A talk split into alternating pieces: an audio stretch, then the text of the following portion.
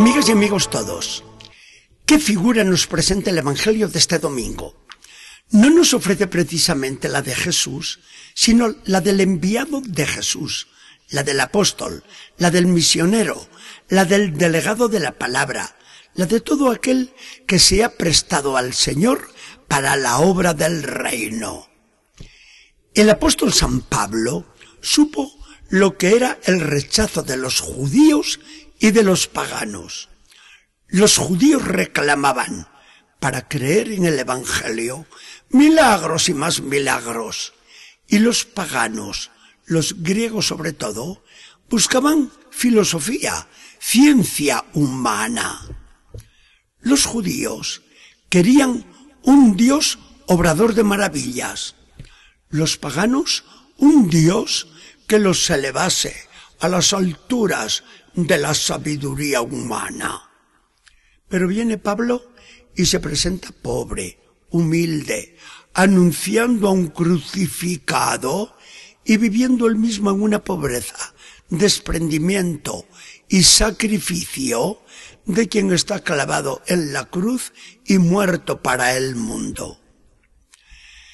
Esto es el Evangelio de hoy, la presentación de lo que debe ser el anuncio del mensaje de la salvación y lo que debe ser también su anunciador. Algo de Dios y no de los hombres. Fuerza de Dios y no fuerza humana.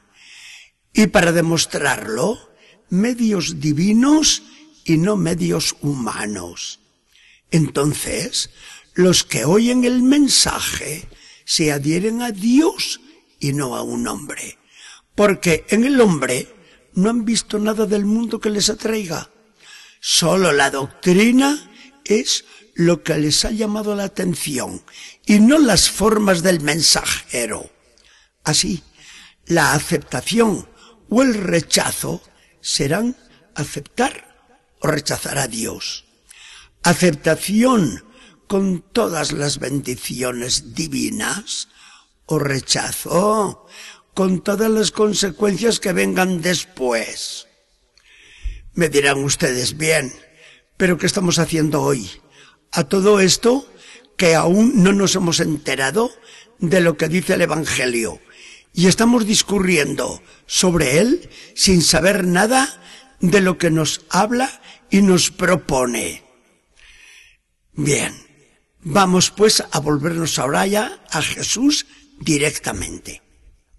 Jesús veía más claro que nadie y sabía que cumplida su misión tenía que subirse al cielo. ¿Quién se iba a encargar de realizar su obra? ¿Quién enseñaría a todas las gentes? ¿Quién llevaría a término la obra del reino? Su iglesia iba a ser la encargada de cumplir este empeño. Al frente de ella pondría a los responsables de la palabra y de los medios de santificación que él mismo instituía. Todo esto nos lo dice el Evangelio de hoy. El Señor manda a sus apóstoles a esta misión como un ensayo de lo que habrán de hacer después, cuando estén ellos solos al frente de la iglesia. Y les da instrucciones precisas. Las podemos escuchar. Nos dice el Evangelio, Jesús llamó a los doce y los empezó a mandar de dos en dos. No vayan nunca solos, pues no les conviene en grupo se defienden y trabajan mejor y más seguros. Les encargo que expulsen a los demonios. Satanás y sus secuaces deben salir del mundo. No teman. Yo les doy mi fuerza y van a ser más poderosos que ellos.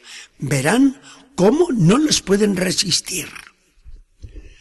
No lleven encima nada, ni alforja, ni dinero en el bolsillo. Solo el bastón para que el caminar no le resulte tan fatigoso. con unas sandalias y una túnica tienen bastante. Pobres entre los pobres den testimonio y a fiarse únicamente de la providencia de Dios, que no les va a faltar. Hospedarse en la casa donde los acojan. No tienen residencia fija. Su anuncio es para todos y lleven a todos la bendición. Y marchen de allí donde no los reciban ni les escuchen.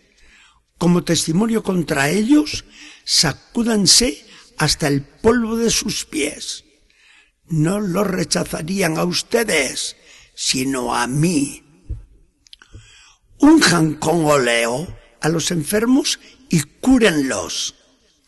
En la sanación corporal, aparte de un amor compasivo con el más necesitado, verán todos el signo de la sanación espiritual que llevan a sus almas. Todo esto de Jesús. Los apóstoles cumplieron la misión. Esta que fue como un ensayo, y después de la ascensión de Jesús al cielo, se esparcieron ellos por todo el mundo, llevando a todas las gentes la buena noticia de la salvación. Como vemos, el Evangelio de este domingo no nos trae nada espectacular, pero hay que ver la importancia que tiene. Nos hallamos en uno de los momentos decisivos de la predicación y de la actividad de Jesús. ¿Qué debemos pensar y hacer nosotros ante esta decisión del Señor?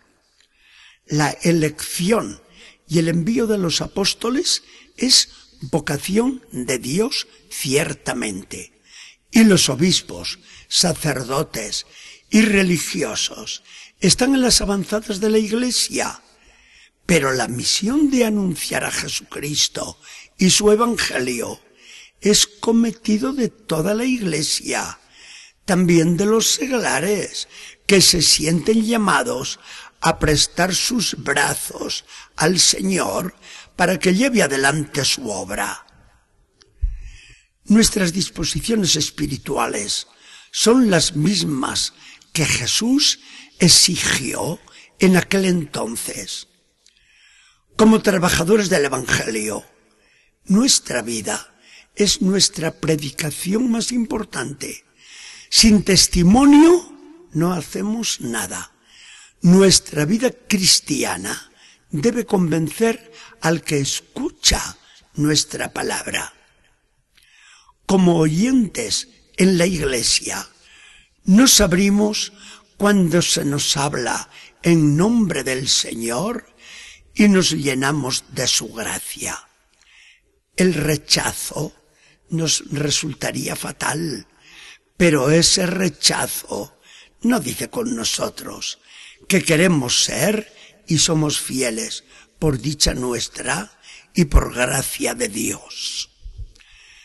Señor Jesucristo, qué dignación la tuya con nosotros.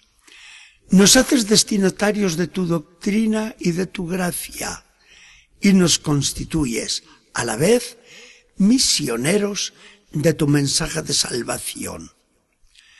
Al mismo tiempo que te damos gracias por tus dones divinos, te pedimos ser fieles a tu llamada. Haznos generosos y desprendidos, que sepamos vivir la pobreza en tu iglesia, para que todos crean, no por la fuerza humana nuestra, sino por la fuerza del Evangelio, que es cruz y es resurrección.